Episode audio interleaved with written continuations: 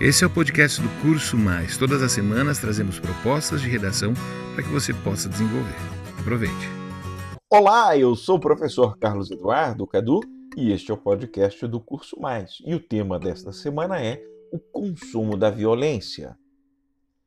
De acordo com a Organização Mundial da Saúde, a OMS, a violência é definida como, abre aspas, o uso intencional da força ou do poder, real ou em ameaça, contra si próprio, contra outra pessoa ou contra um grupo ou uma comunidade que resulte ou tenha possibilidade de resultar em lesão, morte, dano psicológico, deficiência de desenvolvimento ou privação. Fecha aspas. Nestas condições, a violência é percebida como um problema de saúde pública, na qual as relações sociais, podem resultar em algum desfecho no qual a vida e o bem-estar psicológico e social de um ou mais sujeitos estejam em risco real ou potencial. Deste modo, a violência é uma situação da qual as pessoas não gostariam de vivenciá-las, ou seja, é algo da qual a maioria das pessoas querem distância, certo? E se eu dissesse que depende? Pois é, na verdade, a maioria das pessoas não deseja vivenciar a violência como um produto final das relações em que elas estejam envolvidas, mas de certo modo, muitos indivíduos se sentem atraídos pelo fenômeno da violência, seja na condição de um profissional que lida com a violência diretamente e, aí poderíamos citar, inúmeros profissionais como bombeiros, policiais, médicos e pesquisadores sobre o tema, né? ou a de um sujeito comum que consome a informação sobre a violência cotidiana. O tema em questão se volta, então, na tentativa de entendermos este consumo da violência. Então, assim, se há consumo, há consumidor. E neste caso, a violência é uma mercadoria. Para Karl Marx, no capitalismo, abre aspas, a mercadoria é algo que satisfaz as necessidades humanas de qualquer espécie, fecha aspas. Muito embora a mercadoria seja algo perceptível materialmente, nas palavras do próprio Marx, a mercadoria, abre aspas, não é nada mais que determinada relação social entre os próprios homens, que para eles aqui assume a forma fantasmagórica de uma relação entre coisas. Fecha aspas. E aí, ficou perceptível do porquê a violência no capitalismo é uma mercadoria? Simples. A violência é fruto das relações sociais. Em si mesma, ela satisfaz uma necessidade de quem a produz, o violentador, e ao mesmo tempo, ela satisfaz a curiosidade de quem busca saber o porquê ela aconteceu. De outro modo, a curiosidade manifesta o desejo de saber os desdobramentos de um caso de violência. E assim, outro conceito marxista é mobilizado, o de fetichismo da mercadoria. A palavra fetiche significa feitiço. Isso mesmo, nós estamos falando do feitiço que a mercadoria produz sobre o consumidor. E a violência é um feitiço psicológico, eficiente para se prender a atenção das pessoas. Isso acontece porque o consumidor da violência pode fazer inúmeras relações com a sua própria realidade. Por exemplo, ele pode se perceber como o algoz ou como a vítima ele pode associar o fato social em questão com um elemento próximo ou distante da sua realidade. Existe ainda a possibilidade de avaliar ideologicamente ou moralmente um aspecto da violência mencionada. Agora vamos reduzir o foco da nossa lente e assim nós passaremos a analisar a espetacularização da violência no Brasil, a partir do maior instrumento de disseminação de ideias de todos os tempos, a televisão. No livro Histórias do Crime e da Violência no Brasil, organizado por Mari Del Priori e Angélica Miller, o historiador Wagner Pinheiro Pereira nos brinda com o capítulo 7 do livro. O capítulo em questão é intitulado A Violência como Espetáculo, o crime na televisão brasileira, do qual ele analisou entre os anos de 1961 ao ano de 2016. Pereira compõe uma linha histórica e nela apresenta o desenvolvimento da mercadoria violência, que se desenvolve como um produto artístico que gera patrocínio, ou seja, anunciantes que pagam para veicular as suas marcas como apoiadoras de conteúdo exibido pelos programas. O patrocinador, assim, é uma espécie de avalizador do conteúdo exibido, ou seja, se o patrocínio só ocorre quando ele encontra elementos substanciais, é porque eles se justificam enquanto investimento financeiro para a execução do programa. Neste sentido, o dinheiro que cobre as despesas da produção e o lucro da emissora. Como contrapartida, o anunciante recebe a oportunidade de exibir a sua marca para o telespectador. A primeira experiência da violência como mercadoria foi apresentada para o telespectador brasileiro entre os anos de 1961 e 1962, na então TV Tupi. Ela exibiu uma série televisiva de produção nacional chamada O Vigilante Rodoviário. Com inspiração no cinema americano, o seu criador, Ari Fernandes, busca apresentar um herói genuinamente brasileiro Pereira mostra um momento romântico no qual a violência é apresentada como algo a ser combatido, em uma visão maniqueísta da realidade, o mocinho versus o bandido. Nela, valores morais eram transmitidos como o bem vence o mal, o crime não compensa, e o policial rodoviário como o herói nacional que luta contra malfeitores e ladrões. Inicialmente, o primeiro patrocinador era a Polícia Rodoviária, em seguida, surgiram patrocinadores da indústria automobilística. Pereira aponta ainda para o desenvolvimento da teledramaturgia brasileira como uma grande disseminadora de uma visão da violência como um produto do consumo do entretenimento.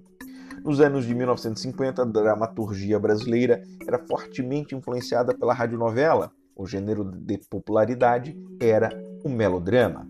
Na década de 1960, as companhias americanas começam o patrocínio das novelas brasileiras. Empresas como Colgate, Palmolive e Gessi Lever investem nas produções locais, importando textos e contratando profissionais da América Latina. Uma figura de destaque é a novelista cubana Glória Magadã. Uma característica muito forte desta novelista é a criação de um enredo no qual a ambientação de suas telenovelas se passa em um ambiente desconexo da realidade. Isso significa dizer que as suas produções não se assemelham com a vida cotidiana. Magadã desenrolava tramas fora do contexto brasileiro, como produções ambientadas na França ou na Alemanha nazista. Porém, Glória Magadã soube como ninguém explorar o romance e suspense em suas produções. Foi na novela O Sheik de Agadir, exibida entre os anos de 1966 e 1967 na TV Globo, que o mistério é apresentado ao telespectador como um recurso linguístico que se tornaria a fórmula de sucesso para as telenovelas com a seguinte pergunta: Quem matou? Aliás, Magadan nos presenteia com o primeiro serial killer da produção ficcional das telenovelas brasileiras. A receita para o sucesso estava lançada. Magadan escrevia de forma simples. Quando a audiência caía, a solução certeira para aumentá-la era a de incluir um homicídio, com um personagem querido ou desprezível para o público. Isso mexe com o imaginário do telespectador. E a pergunta cativa a audiência com a expectativa da solução desta pergunta: quem matou? Seguindo o mesmo recurso de uma linguagem simples, porém rompendo com a abordagem melodramática e com as histórias ficcionais distantes da realidade brasileira, a novela intitulada Beto Rockefeller, exibida entre os anos de 1968 e 1969 na TV Tupi, inaugura o estilo moderno da teledramaturgia ao ser ambientada nas cidades do Rio de Janeiro e São Paulo. Os diálogos faziam uso de gírias e os temas versavam sobre os problemas da época. Essa virada trouxe para o telespectador um quê de realismo, algo que não se via até então nas produções brasileiras. Nesta novela, inaugura-se a narrativa do anti-herói como o protagonista da trama. Beto Rockefeller era, na verdade, Beto, um vendedor de sapatos que, nas horas de folga, se passa como um primo rico da tradicional família americana do magnata Rockefeller. Beto infiltra-se na high society paulista e carioca para aplicar golpes e conquistar mulheres. Chega até a se tornar noivo de uma garota rica que, ao mesmo tempo, tinha uma, namorada humilde no seu bairro onde ele residia com seus pais. Beto é a encarnação do típico malandro brasileiro. Nesta trama, malandro é o símbolo do crime da violência, mas ao mesmo tempo ele tem o carisma de conquistar o público com as suas armações mirabolantes. Beto é o céu e o inferno. Ele é amado e odiado. Ao mesmo tempo, ele é a representação de algo que o telespectador, ao assistir a trama, se identifica. Pois ali há uma paisagem urbana familiar, um linguajar conhecido Beto Rockefeller é a romantização da violência e da criminalidade. Recurso muito utilizado ainda hoje em muitas produções, como por exemplo na série da Netflix A Casa de Papel. Assim foi formatada uma cultura audiovisual que atravessou o tempo e chegou até os dias de hoje, na qual a violência e a criminalidade provocam reações ambíguas nos telespectadores, desde a aceitação do infrator por entenderem que o seu delito é de pequeno potencial ofensivo, passando pela construção do herói nacional, o salvador da pátria, e até por desejar um fim cruel para um vilão da teledramaturgia. Esse tempero que nasceu com as novelas foi incorporado pelo jornalismo. Para os telejornalismos, desenvolveram-se duas linhas a partir de 1960. A primeira envolve um jornalismo que explora a barbárie do mundo real. Desenvolve-se então a ideia de um jornalismo ético que deve garantir o direito à informação e à liberdade de expressão ao mostrar a verdade dos fatos de forma objetiva e honesta. Busca-se uma linguagem simples e um alto grau de uma suposta isenção com a notícia, sendo o único compromisso do jornalista com a verdade. O telejornalismo seria, nesta vertente, um mediador entre a sociedade e o Estado. A prática do jornalismo deveria buscar garantir os princípios constitucionais da democracia e da cidadania brasileira. A segunda vertente seria o que ficou conhecido como jornalismo sensacionalista ou popularesco.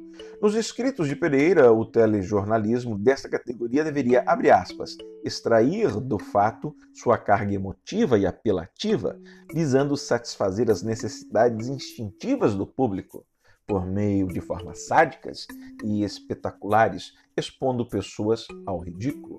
Fecha aspas. Então, para se ter audiência, faz-se uso de uma linguagem popular, utilizando-se de palavrões, gírias do momento e um discurso que parece sair das massas, ao ponto do telespectador se ver representado na notícia. Este tipo de telejornalismo explora o que Pereira relata como, abre aspas, mundo cão, fecha aspas. Inauguram este gênero de telejornalismo nos anos de 1960 o programa carioca Última Hora, Darcy de Verdade e O Homem do Sapato Branco, entre outras que foram formas exibidas que ocorreram entre os anos de 1960 e 1970, todos muito criticados por segmentos mais conservadores da própria mídia. Estes telejornais sensacionalistas promovem uma caricatura do mundo real ao retratarem a miséria humana, os conflitos familiares, histórias policialescas, a prostituição, a homossexualidade e a brutalidade das pessoas em situação de rua. Rotulam a loucura, o vício, culpabilizam de modo maniqueísta os ladrões, sequestradores e os casais desajustados, ou seja, eles espetacularizam a violência na sua forma mais escatológica. Este estilo de telejornalismo vai retomar a sua força nos anos de 1990 no SBT, com o programa Aqui Agora, exibido entre os anos de 1991 e 1997. Eu sou grato pela observação feita pelo pesquisador e especialista em segurança pública e política criminal Wagner Manchete Reins quando, na disciplina de abordagem sociopsicológica do crime da violência, Wagner trouxe de suas pesquisas hemerográficas uma reportagem da Folha de São Paulo que mostrava o manual a ser seguido pelos jornalistas do Aqui Agora. Dizia o trecho da matéria, abre aspas, a notícia é show, e o show é o objetivo deste jornal. Este não é um jornal policial, É um jornal que utiliza a emoção como tempero de suas informações e é evidente, a polícia tende a ser fértil neste sentido. Mas a polícia de ação não interessa a polícia de gabinete. Fecha aspas. A polícia de ação é a polícia militar e a polícia de gabinete é a polícia civil. A preferência pela primeira se dá por conta da performance estética que esta desenvolve com o patrulhamento ostensivo. Perseguições, tiroteios, incursões, a PM é a corporação perfeita para a espetacularização da violência na visão deste tipo de telejornalismo. E qual seria a receita para o sucesso do Aqui Agora? E que foi adaptado para outras versões mais modernas do telejornalismo policialesco? Bom, a notícia show é o ponto de partida. Soma-se a isso a retórica na qual apresentadores e jornalistas não se limitam a passar a notícia de forma imparcial. Eles tomam partido da vítima, do cidadão de bem, de pessoas comuns. Este tipo de telejornalismo diz mostrar o Brasil real, pois ele não filtra a violência, ele apenas mostra o que existe. Por fim, o programa e a equipe se colocam como os defensores da população. Sim, a violência é uma mercadoria e que foi espetacularizada à medida em que a indústria cultural se desenvolveu. As análises iniciais foram feitas pelos teóricos da Escola de Frankfurt, mas foi talvez na obra A Sociedade do Espetáculo, publicada em 1967 pelo filósofo francês Guy Debord, que o tema da espetacularização ganhou melhores contornos. Mas o que seria o espetáculo, segundo Debord? Seriam as relações sociais que são mediadas por imagens, pelo audiovisual, projetado para a massa espectadora estereótipos que deveriam ser reproduzidos. No nosso caso em específico, o consumo da violência mediada por imagens. Eu espero que você tenha gostado do podcast. Devemos lembrar que as ideias que aqui foram apresentadas são formas resumidas e superficiais da infinita possibilidade de interpretação do tema em questão. Eu sou o professor Carlos Eduardo Cadu e este foi o podcast desta semana. Sapere Audi. Um forte abraço.